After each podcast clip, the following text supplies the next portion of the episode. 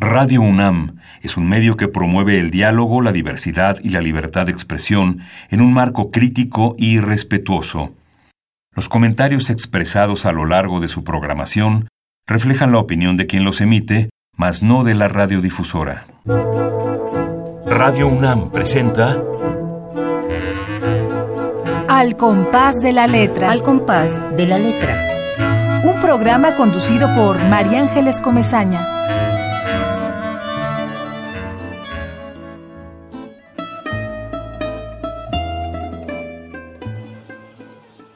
Verde.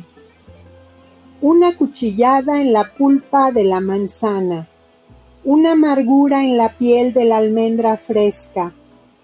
Un salto de agua en los puerros. La jovencita que aún no entra de lleno en el amor, pero lleva en su delantal un manojito de frutas secas. Niña mía, tengo en el corazón una hierba intacta y una lluvia de tréboles recién nacidos, pero la catarata, que no se ha precipitado, es muy profunda y está muy abajo, y se arrojará como fiera en un día de tu abril, cuando yo toque la fuente y el sol te devore.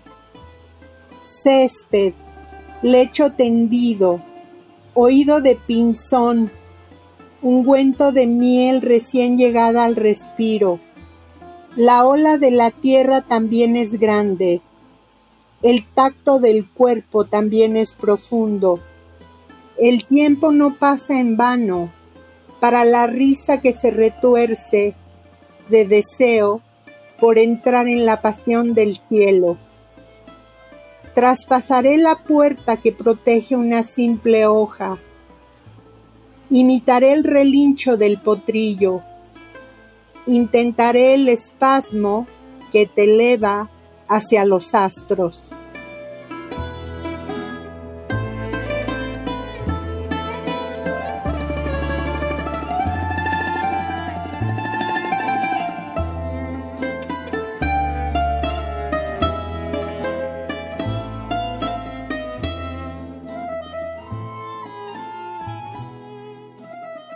Queridos amigos, muy buenas tardes.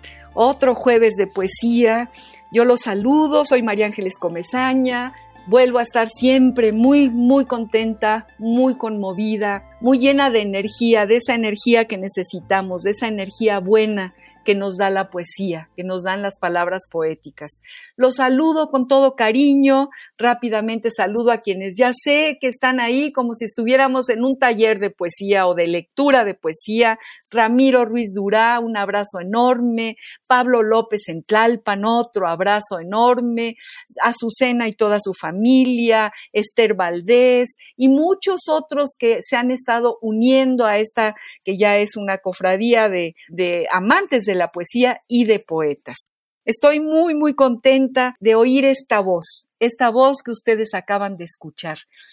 Es la voz de una invitada muy especial a quien yo quiero muchísimo desde hace muchos años, desde que éramos muy niñas, que nos conocimos y yo la he seguido y le he admirado mucho durante toda su vida. Ella es Natalia Moreleón. Natalia, yo te saludo, te doy las gracias de que estés compartiendo al compás de la letra con nosotros. Pues yo te agradezco muchísimo, María Ángeles, el honor, la distinción de haberme invitado a tu programa. Todo ese honor es mío, es nuestro, porque además estoy segura que vamos a aprender muchas cosas. Déjame, eh, Natalia, que yo les lea un cachito de la semblanza de tu camino, de tu vida y ya verán ustedes qué programa tenemos preparado. Natalia Morelión Guizar, maestra en letras clásicas por la UNAM, como becaria del gobierno de Grecia, cursó una maestría en la Universidad de Atenas. Fue durante 45 años profesora de griego clásico y moderno, tanto en el Centro de Enseñanza de Lenguas Extranjeras como en la Facultad de Filosofía y Letras de la UNAM. Es intérprete y traductora de griego moderno. Ha impartido cursos como profesor visitante en las universidades de Granada en España, La Habana en Cuba, Mérida, Venezuela y San José de Costa Rica. En el año 2001 recibió la condecoración del oficial de la Orden de Honor de la Cruz de Oro de manos del presidente de la República Helénica. Paralelamente a su actividad académica, ha dedicado su vida a la difusión de la cultura griega, tanto de manera independiente como a través de la Asociación Mexicana de Estudios Clásicos. Ella ha organizado conferencias, conciertos, veladas literarias, ciclos de cine y sobre todo viajes culturales y concursos sobre teatro griego y lengua griega clásica a nivel bachillerato. En el año de 2002 la distinguieron como embajadora del helenismo, por parte de la prefectura de Atenas. En la actualidad se dedica a la traducción de poesía griega y también yo diría de poesía eh, en, lengua española al griego. Las dos cosas ha hecho Natalia Moreleón. Esta es la trayectoria, esta es eh, la gran invitada que tenemos hoy. Ella tiene que contarnos eh, cómo fue, ¿Cuál fue este camino? La primera pregunta, ¿por qué Grecia? ¿Dónde empieza Natalia Moreleón este camino y esta pasión por la cultura griega? Bueno, pues esto eh, viene desde la infancia, desde muy tierna, mi muy tierna infancia, porque mi madre nos leía a mi hermano y a mí cuentos de la mitología griega antes de dormir. Entonces, Grecia ha estado presente en mí desde siempre, desde antes de tener uso de razón. Pero hay que señalar que también yo encontré una belleza muy grande en el alfabeto griego. Mi madre, que era egresada de filosofía y profesora de ética y de lógica en la Prepa 1, siempre tenía que estar repasando y estudiando griego clásico para poder entender los términos. Y entonces ahí yo descubrí el alfabeto griego cuando la veía escribir y le preguntaba, eso me decía ella, ¿por qué te enseñan a ti letras más bonitas que a mí? Y entonces mi mamá me decía, primero aprende las que tienes que aprender y tienes toda una vida por delante para aprender estas después. Y bueno, Grecia me encontró o yo la encontré, ese es un misterio. Quiero decir que cuando tenía yo 13 años, descubrí un libro en la biblioteca de mi abuelo, que era una biblioteca, esa es otra historia muy larga y muy bonita, pero en una biblioteca llena de libros tanto religiosos como de literatura clásica y de literatura eh, universal. Entonces ahí encontré un buen día un libro y lo vi, decía Eurípides, me encontré con Eurípides, abrí el libro y vi que decía Medea, resumen de la obra, y encontré que explicaba la historia, pero al final la madre mata a los hijos y eso me creó un impacto muy, muy grande cuando mi madre llegó, le pregunté, ¿puede una madre matar a sus hijos?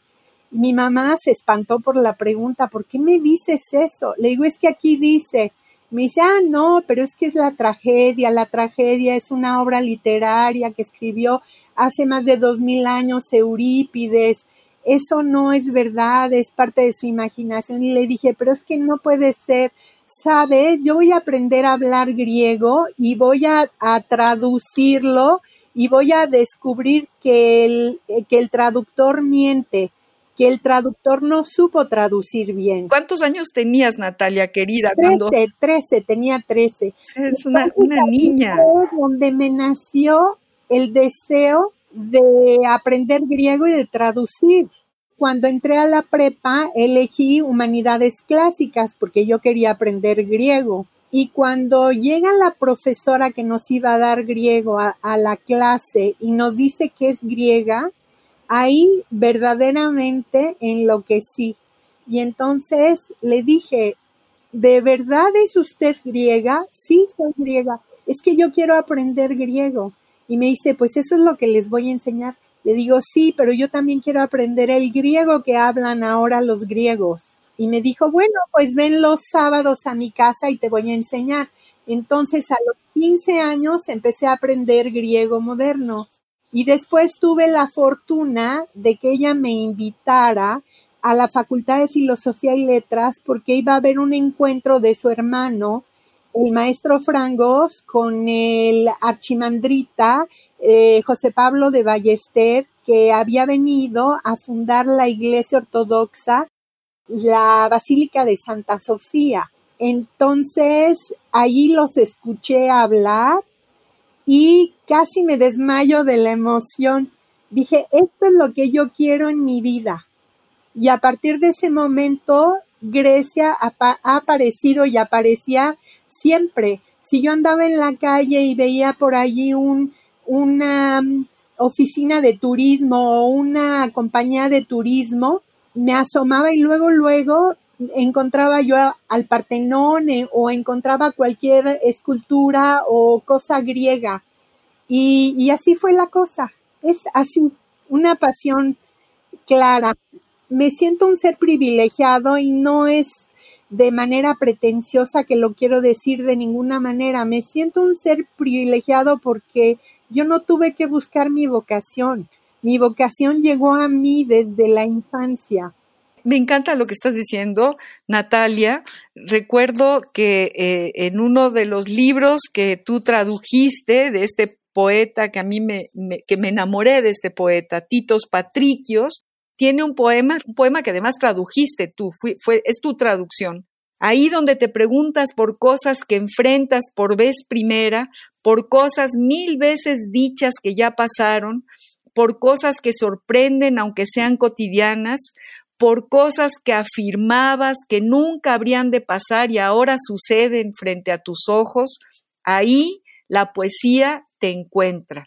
Lo leo porque me parece que, tiene que ver con que Grecia te encuentra, Natalia. Así es. Y no nada más Grecia como país, a partir de la belleza de su idioma y de la importancia cultural de ese idioma, sino también por la poesía griega, porque tú te metes hasta el tuétano de lo que, de, lo que en Grecia sucede, de la historia de Grecia, de, la lucha política de, los griegos contemporáneos, de los griegos de, de mediados del siglo pasado. Del Renacimiento y de la época medieval también. Fíjate, fíjate.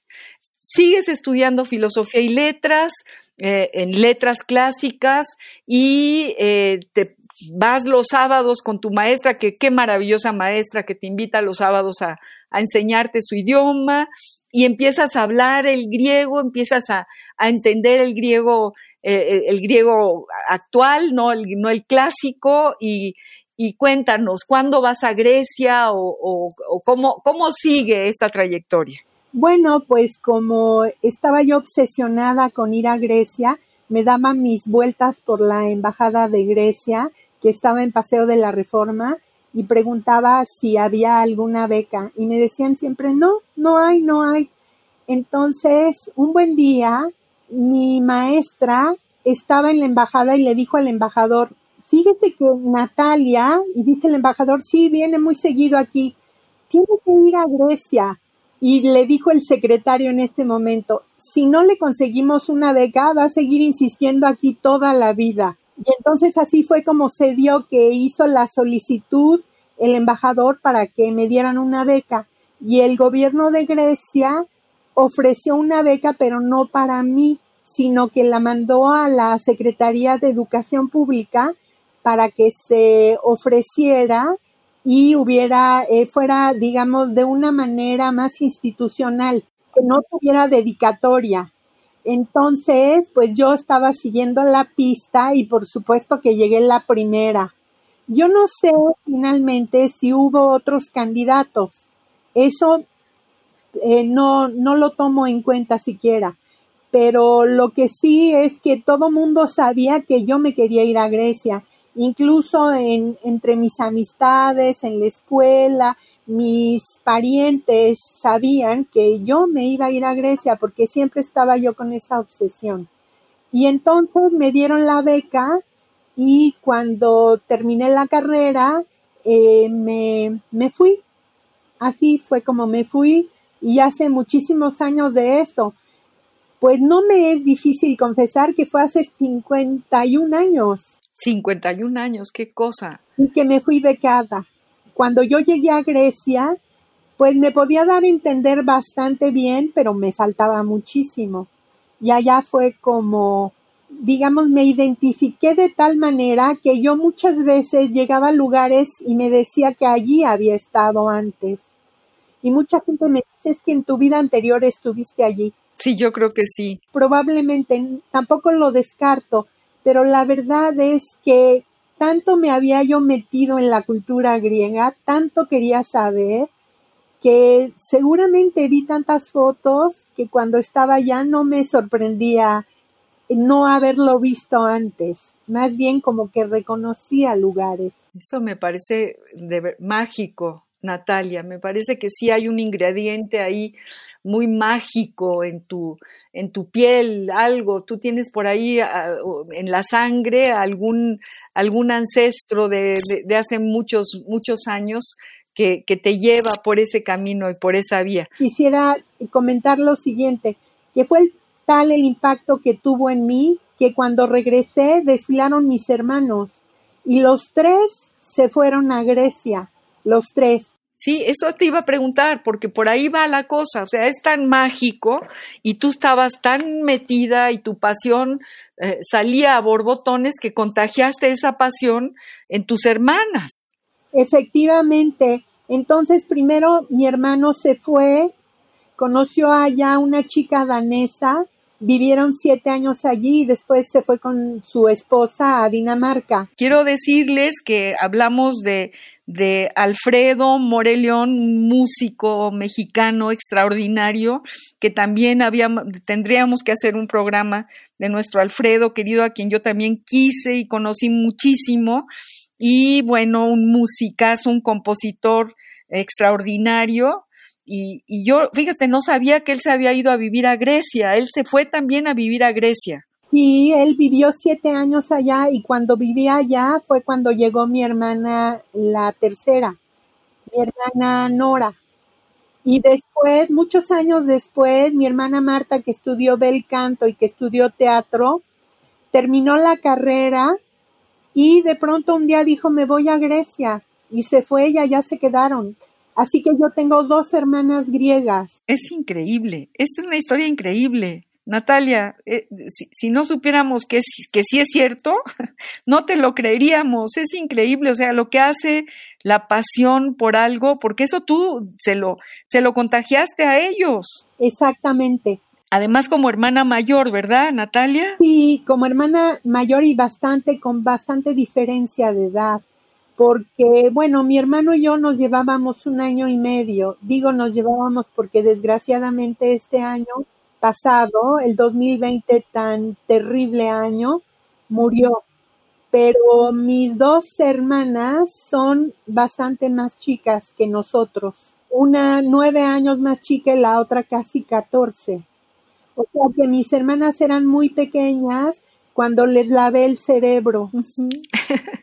es que es fantástico. Yo conocí a Natalia Moreleón, eh, vivíamos en la colonia Roma, en los años floridos, en los, bueno, ahora la colonia Roma también está, es, está muy de moda, pero en aquellos años maravillosos donde se cosían historias, historias fantásticas, eh, eh, vivíamos en la calle de Aguascalientes, en la esquina de la calle de Aguascalientes había una casa abandonada y, nosotros estábamos seguros que ahí había, había fantasmas y nos espantaban. Y luego había una tiendita. Era cuando México todavía tenía esta vida urbana tan sabrosa, tan sabor a caramelos y los niños corríamos por la calle.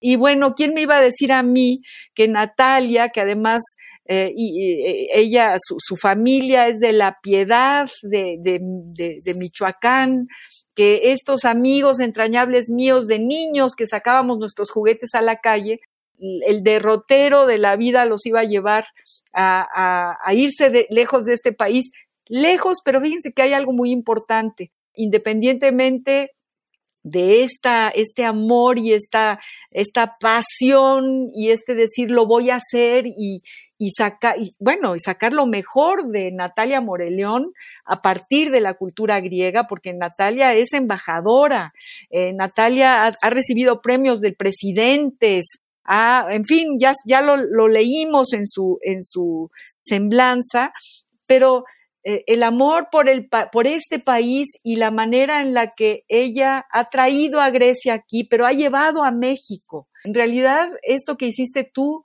Natalia, e, es la construcción de un puente, de un puente de palabras, de un puente de, de amor eh, entre dos países. Y no me extraña que, que los griegos te hayan premiado como te han premiado, Natalia. Ay, gracias.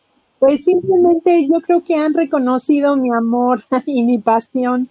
Pues vamos a la, a, la cápsula de la que ya te hablé hace un ratito, que es la, la, ruta de nuestra palabra. Y como estamos hablando de eh, muy apasionadamente de esta trayectoria tuya tan vital y tan mágica, lo que puede hacer la voluntad de alguien que se enamora. El amor justamente es esto que da la enorme posibilidad de hacer las cosas que uno trae en el corazón, que uno trae muy adentro.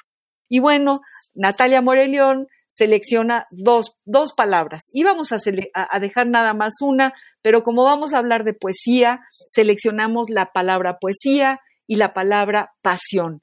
Las dos palabras que nutren el imaginario, la inteligencia y el trabajo de Natalia Morelión. Vamos a ver qué dice el diccionario del español de México, del Colegio de México, sobre estas dos enormes palabras.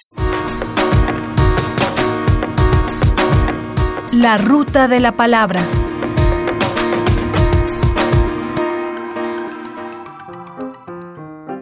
Poesía, sustantivo femenino. Uso artístico de la lengua que generalmente se vale del verso, las metáforas, las imágenes y otros recursos para expresar alguna cosa, como las ideas o los sentimientos del autor, poesía lírica, o las hazañas de un héroe, poesía épica. Composición poética, poema. ¿Te sabes alguna poesía de Rubén Darío? Pasión, sustantivo femenino. Sentimiento o deseo muy intenso. Las pasiones del alma, la pasión amorosa sufrimiento muy fuerte de alguien, la pasión de Jesucristo. La ruta de la palabra. Te adueñaste de esto que es eh, esta virtud y este entramado y esta, eh, eh, esta, este conocimiento tan importante que es la traducción, con, las palabras. ¿Qué opinas de, de estas definiciones del diccionario? del español de México. Bueno, me parece que son correctísimas, no tengo nada que objetar. Lo que sí me gustaría es añadir, digamos, con respecto a la poesía, eh, la palabra poesía viene del griego pio, poieo, que quiere decir, lo, lo pronuncié como en el griego eh, moderno. Entonces, la palabra significa crear.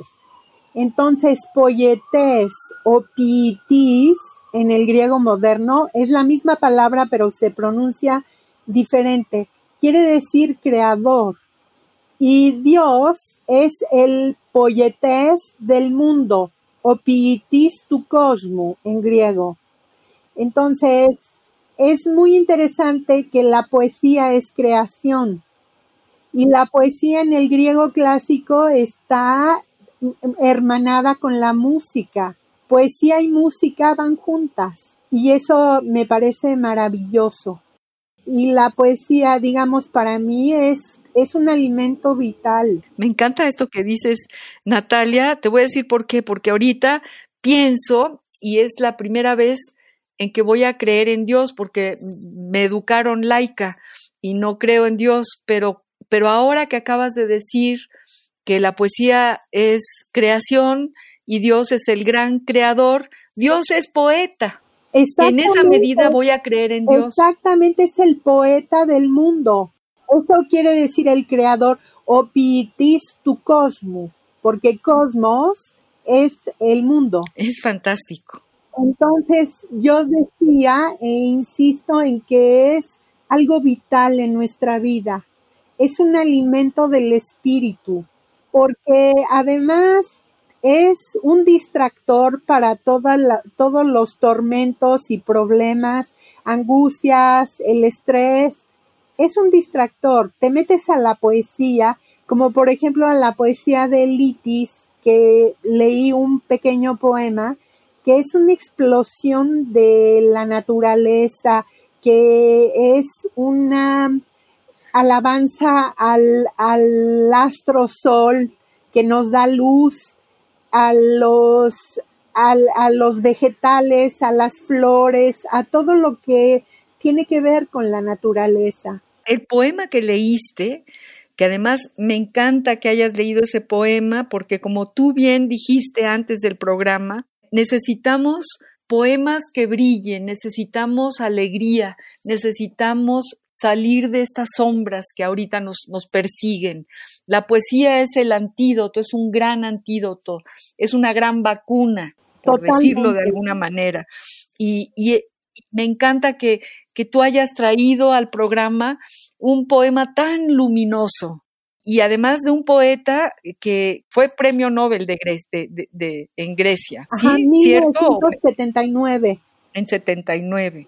Y bueno, ahora pasamos justamente a esta parte de tu trayectoria maravillosa que es tu relación con los poetas griegos. Es que se me hace fantástico, Natalia, que tú hayas tenido la posibilidad de, de hablar, de, de hablar, por ejemplo, con este poeta, con Yanis Ritsos, y que él te haya escrito una dedicatoria diciendo que, que, estaba de acuerdo con que tú tradujeras su poesía. Y bueno, hay muchas cosas que te quiero preguntar de, la, de, tus traducciones. Tengo la impresión y me gustaría mucho que, que me contaras cómo seleccionas a tus poetas, cómo te llega, digamos, ese libro en griego que, tú lees, que lo entiendes y que quieres traducir porque, porque te, te nace, porque quieres recrearlo en el, en el idioma español? Bueno, mira, primero hay que leer mucha poesía para saber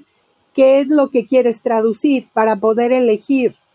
Entonces, hay poetas que los lees y dices, lo quiero traducir a morir, pero luego cuando te metes a traducirlo, se vuelve muy complicada la traducción. Y eso es lo que pasa con Cavafis. Cavafis es maravilloso poeta y lo adoro, pero hay poemas que tienen una dificultad muy grande para traducirse, porque su ritmo es un ritmo muy de él. Además, su lenguaje también es propio. Y Cavafis, cuando necesita una palabra del griego clásico, la inserta en un poema escrito en su propia lengua, porque el lenguaje cadaciano es una lengua griega pero del extranjero, porque él nació en Alejandría y él habla el griego de los emigrados a Egipto. Y es un hombre muy culto que también tiene mucha influencia de la, de la literatura inglesa y francesa pero sobre todo como tiene una obsesión hacia el pasado y quiere reproducir a veces y otras veces criticar y juzgar y lamentarse por la caída de las glorias de sus ancestros clásicos griegos, eh, utiliza palabras de cualquier época, puede poner palabras bizantinas, palabras que se utilizaban en el lenguaje religioso. En fin, Cavafis es todo un, personaje, pero no cabe duda que él revolucionó la poesía moderna. Qué difícil traducir esto que me estás diciendo, qué, qué, difícil. Ajá, sí, es difícil, pero las compensaciones son maravillosas y tiene poemas muy, muy bellos, muy bellos que sí se pueden traducir y tienen la fluidez, el ritmo, la cadencia, la melodía que, que uno quiere darles. Pero a veces se vuelve difícil. Y entonces, ¿cómo elijo los poemas? Por ejemplo, cuando yo me encontré en una librería con La Señora de las Viñas de Yanis Rizzo, desde el primer verso dije, lo tengo que traducir. Y entonces después, ya que leí todo el libro, me acerqué a la hija de Rizos y me dio los derechos porque Yanis Rizos ya me había escrito en un libro que me, que me concedía los derechos para traducirlo, pero como después se lo cedió a su hija, yo no podía eh, saltarla por una cuestión de respeto, ¿no? Además no era oficial una dedicatoria en un libro. Y con Patricios pasó lo mismo. Yo empecé a leerlo, a leerlo y después me acerqué a él y después lo invitamos a que viniera a México al primer encuentro de poetas griegos y mexicanos, que tuvo un gran éxito. Era increíble ver cómo llegaba gente a los recitales de poesía que se hicieron, dos en Bellas Artes, otros dos en el Museo de la Ciudad de México y otros dos en, ay, ahorita en este momento se me escapa. Tú lo organizaste, Natalia. Tú trajiste a los poetas griegos contemporáneos a México. Justamente. Eso es, eh, me parece verdaderamente fantástico y eh, no es así de fácil. Yo fui con la hija y le dije, a ver, yo, yo fui y, y, pensé, me voy a, a, Grecia, yo quiero la beca, yo, es decir, es como una especie de secuencias de, de voluntades que, que tú con el imán que tienes vas juntando y vas tejiendo y es un prodigio mi Natalia Moreleón, queridos amigos, estamos hablando con Natalia Moreleón, traductora, escritora de ensayos, eh, fundamentalmente, bueno, maestra, maestra de griego en la UNAM, en el CELE. Hace poco le hicieron un estupendo homenaje muy entrañable al que tuve el privilegio de asistir. Y bueno, vamos a ir a una pausa musical. Estamos hablando de poesía, estamos hablando de, las palabras, estamos hablando de los poetas griegos eh, cercanos a Natalia Morelión y que nos los entrega en espléndidos libros y que tenemos que leer porque de verdad eh, nos alegran la vida, nos dan vida, nos dan energía. Vamos a una pausa musical y cuál iba a ser si no la poesía es un arma cargada de futuro, esta letra de Gabriel Celaya, cantada por el joven, ahora ya no está joven, pero, cuando él era joven, Paco Ibáñez. Vamos a escuchar esta música, queridos amigos. Cuando ya nada se espera personalmente saltante, más se palpita y se sigue más acá de la conciencia fieramente existiendo, ciegamente afirmando, como un pulso que golpea las tinieblas, que golpea las tinieblas. Cuando se miran de frente los vertiginosos ojos claros de la muerte, se dicen las verdades, las bárbaras, terribles, amorosas crueldades, amorosas crueldades. Poesía para el pobre, poesía necesaria como el pan de cada día, como el aire que exigimos trece veces por minuto para ser y en tanto somos, dar un sí que glorifica. Porque vivimos a golpes, porque apenas si nos dejan decir que somos quien somos. Nuestros cantares no pueden ser sin pecado un adorno Estamos tocando el fondo, estamos tocando el fondo. Maldigo la poesía concebida como un lujo cultural por los neutrales, que lavándose las manos se desentienden y evaden. Maldigo la poesía de quien no toma partido, partido hasta mancharse Hago mía las faltas, siento en mía cuanto sufren y canto respirando. Canto y canto y cantando más allá de mis penas, de mis penas personales. Me ensancho, me ensancho.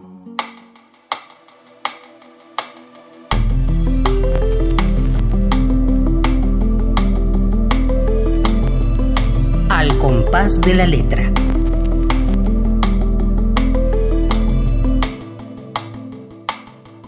Bueno, Paco Ibáñez, Gabriel Celaya, Natalia Moreleón, la poesía griega, la pasión, eh, las palabras.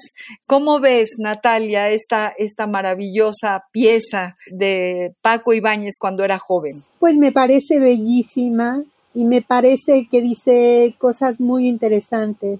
Pero ¿cómo se refiere a que la muerte también nos inspira para sacar cosas.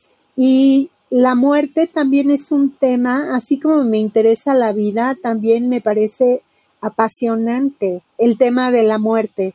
Y la muerte también es poesía. También es poesía, claro que sí. Y también es motivo de inspiración. Es parte de la realidad y yo creo que la realidad toda tal y como es, desde, desde la punta de un lápiz, desde lo más sencillo hasta lo más complejo, se llama vida, vida, y, la muerte está dentro de la vida. ¿no? Hay un poema que dice hay más muerte en la vida que en la muerte. Y en fin, pero bueno, queridos amigos, para quienes recién prendieron el radio, les digo que estamos platicando con Natalia Moreleón, esta traductora, y vamos a entrar a, a preguntarle sobre los poetas griegos contemporáneos que ella ha traducido. A mí me parece muy interesante ver, a lo mejor tú dime por qué, que, por ejemplo, Takis Sinopoulos, Yanis Ritsos, Titos Patricios, todos han sido poetas comprometidos con la lucha social todos han estado de alguna manera, han tenido que enfrentarse a la opresión, a, la represión en sus distintos momentos. Todos han sido algunos del Partido Comunista, otros simplemente luchadores sociales y su poesía también refleja esta concepción de la vida y del mundo. Todos los que has, traducido son gente que ha luchado por la libertad, por la justicia. Bueno, lo que pasa es que también está esto relacionado con la historia de Grecia porque Grecia es un país pequeño al que le tocó vivir las dos guerras mundiales y le tocó la ocupación alemana en 1940 cuando Hitler con sus huestes llegó allí y este y masacró a muchos judíos y también a los griegos que les daban asilo a los judíos. Entonces, Grecia es un país cuya geografía es mar y montaña, entonces eh, tiene poca producción. Cuando eh, vinieron las guerras, se quedó completamente desprovista de, de, todo y pasaron una hambruna brutal. Su salida ha sido siempre el mar. Del mar se, se podían alimentar pero cuando había ocupación, entonces pues se volvía muy complicada la, situación. Y todo eso que vivieron los griegos lo vivieron los poetas y lo eh, plasmaron en su obra. Por ejemplo, Patricios me platicó personalmente cómo a él lo aprendieron y ya lo iban a fusilar.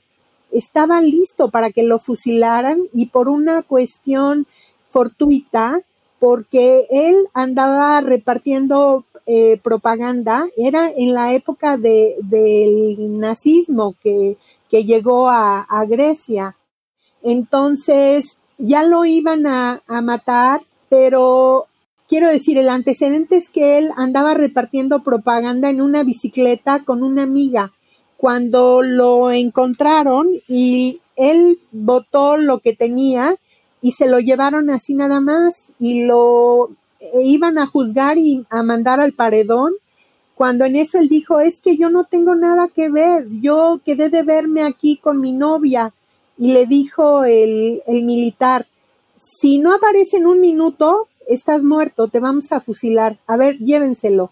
Y en ese momento ella se dio cuenta y sin saber llegó y y dijo que, que dónde estaba el novio que había quedado de ver, pero sin ponerse de acuerdo. Fue una cosa de telepatía. llegó a buscarlo y entonces el general dijo, bueno, suéltenlo. Le dijo, pero que no te vuelva a ver por aquí porque te mato. Así fue como se salvó. Qué interesante que tú hayas podido. Es un hombre que debe tener noventa y tantos años ahora, ¿verdad, Natalia? 92 tiene ahorita, Fíjate, 92. Que hayas podido estar cerca. ¿Cómo es este ejercicio entre el poeta y la traductora? Es un ejercicio muy bonito porque cuando yo tengo dudas, simplemente le hablo por teléfono y le digo, a ver, me queda un poco oscura la imagen esta. ¿Qué es lo que quieres decir? Y entonces ya me dice, ah, es que es una metáfora de tal cosa, de una historia antiquísima, que por supuesto yo no conozco. Entonces cuando me lo explica ya me es muy claro. Y a veces tengo que poner una nota a pie de página y explicar para que se entienda. Bien, eso es con los poetas con los que tengo comunicación porque he hecho una buena amistad con bastantes poetas, puedo decir.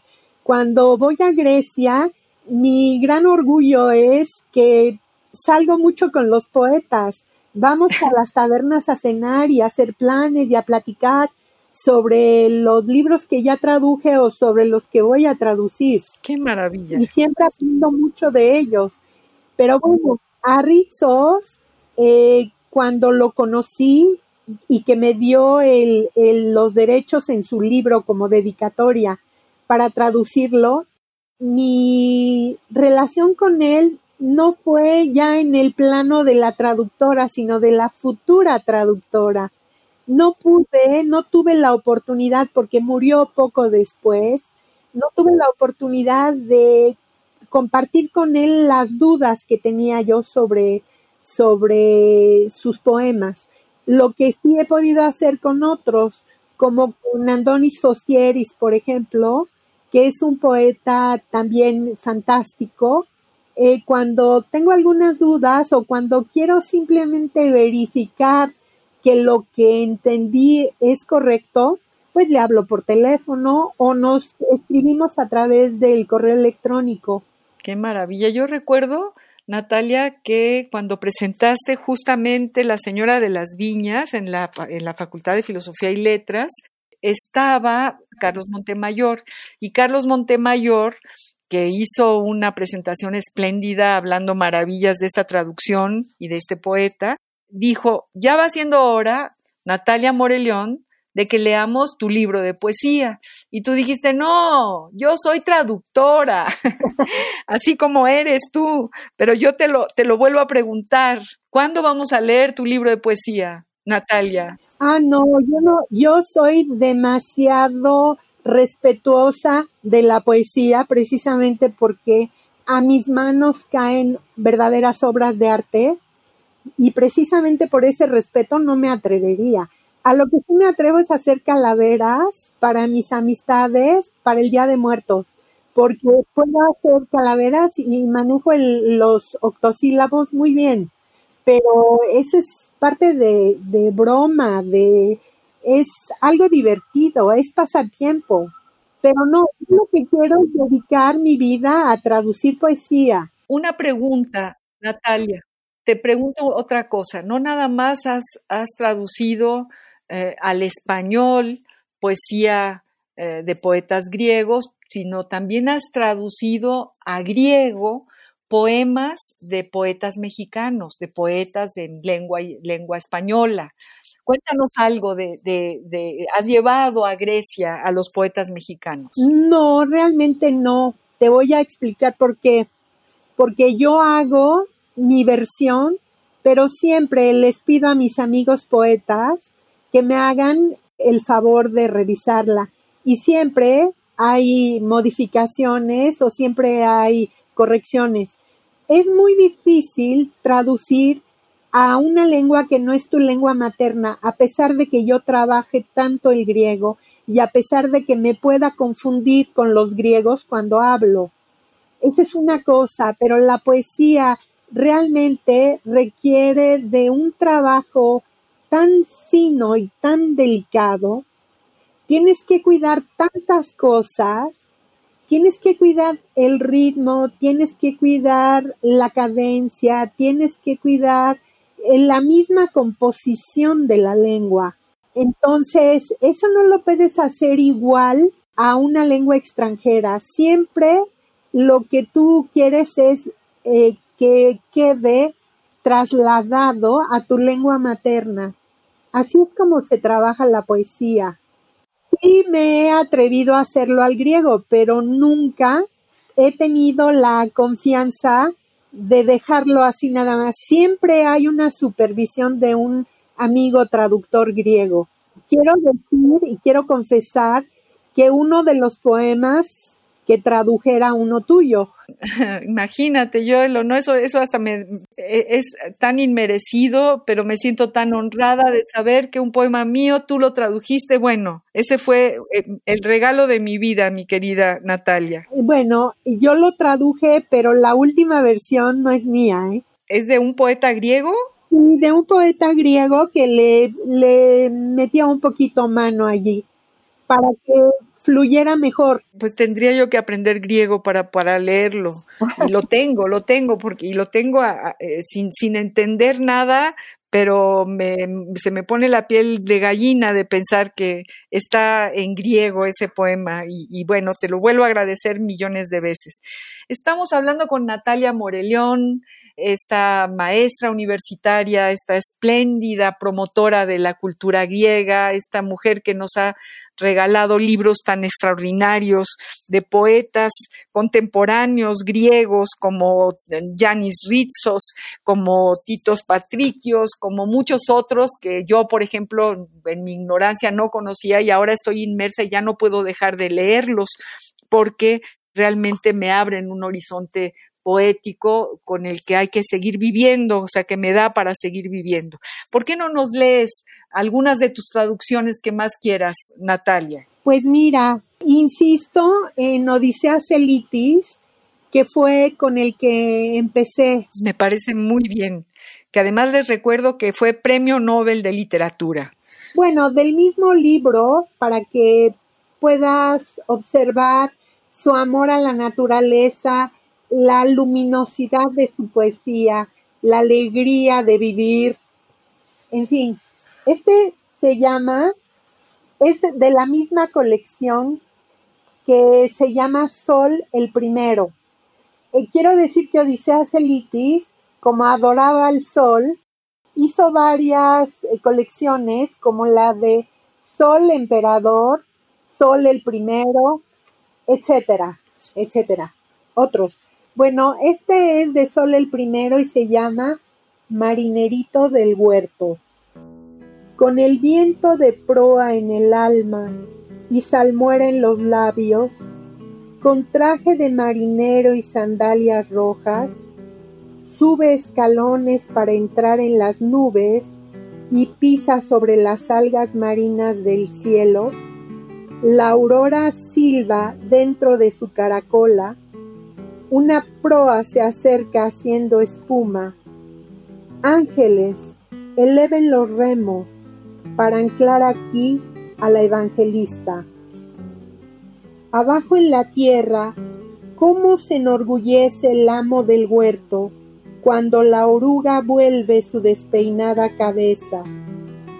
Las esclusas se derraman y entra la evangelista, desnuda, goteando espumas con estrellas marinas en la frente, con perfume de clavo de olor en la cabellera suelta y un cangrejo que aún se tambalea sobre su hombro bronceado.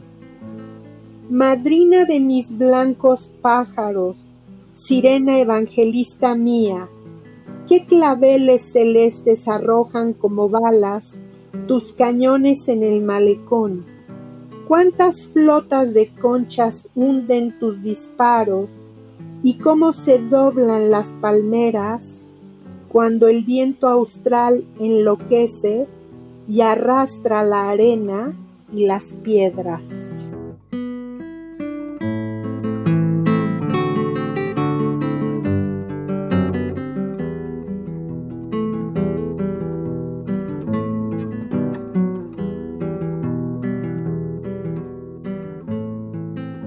Qué maravilla de poema, qué maravilla de poesía. Es Odisea Celitis. El poeta griego, premio Nobel, y, cómo, con qué, cómo fluye, cómo nos mete en el, en el paisaje, estamos eh, oyéndolo y, llegan, a la, llegan a nuestra imaginación todas esas palabras eh, que, son como una dialéctica de una palabra, surge la otra, de, como semillas y, frutos de esas semillas.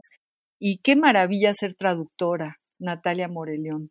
Qué maravilla eh, tener en tus manos esta posibilidad de, de dar a luz en otro idioma la luz de un poema. Eso me parece verdaderamente un privilegio y un talento muy, muy especial. Y estamos a punto de que se nos termine este compás y nos quedamos con muchas ganas, con muchas ganas de seguir escuchándote, de que nos cuentes más sobre este ejercicio de la traducción, de, de, que nos hables de tu relación con estos grandes poetas y de que nos digas que vayamos a Grecia cuando se pueda. Ahora no se puede, pero pero yo creo que todas nos quedamos con muchas ganas de, hacer lo que, lo que tú hiciste, o por lo menos de ir y llegar y ver y, sentir en, en carne propia la maravilla de Grecia. Así es, y el contacto con el mar Egeo o con el mar griego, no importa, el jónico, es que Grecia es un país marino ciento por ciento.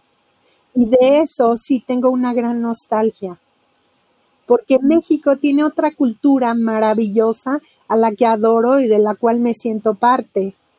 Pero no, e, este no es un país marino, a pesar de que tenemos dos océanos. La cultura no es marina y allá todo huele a mar. Todo, así es, así es, Natalia. Queridos amigos, llegamos al final de nuestro programa. Natalia, te agradezco tanto que hayas estado aquí. Tenemos que, hacer otro programa. Necesitamos saber de estos poetas. Necesitamos que nos cuentes la maravilla de oírlos, de estar con ellos. Necesitamos tenerte más veces en este programa y, yo te agradezco muchísimo que nos hayas dado este espacio, este tiempo tuyo para hablar de tu trabajo, Natalia querida. Pues yo estoy muy, muy agradecida verdaderamente de que me hayas dado la oportunidad de compartir mi pasión por Grecia. Bueno, y también quisiera agradecer muchísimo la oportunidad de estar dentro de Radio UNAM, porque la UNAM es mi alma mater y siempre he seguido a Radio UNAM. Muchas gracias desde el fondo de mi corazón. Gracias a ti, Natalia, gracias a ti, queridos amigos. Yo quiero agradecerles que hayan estado sintonizando Radio UNAM, esta radio maravillosa que nos abre una ventana a la poesía desde hace cuatro años, queridos amigos. Y quiero agradecerle a nuestra productora Ivonne Gallardo, eh, gracias Ivonne, y a todos ustedes, muchísimas gracias por estar con nosotros. Yo soy María Ángeles Comezaña y hasta el próximo jueves, al compás de la letra.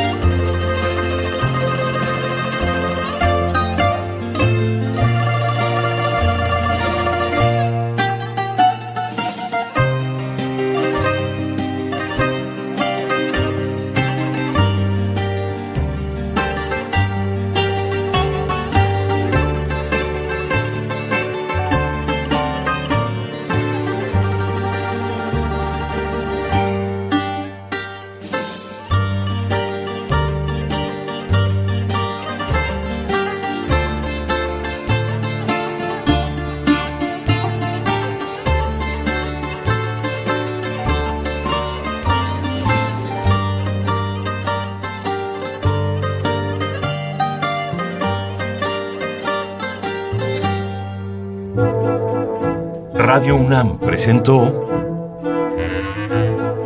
Al compás de la letra. Al compás de la letra. Un programa conducido por María Ángeles Comezaña.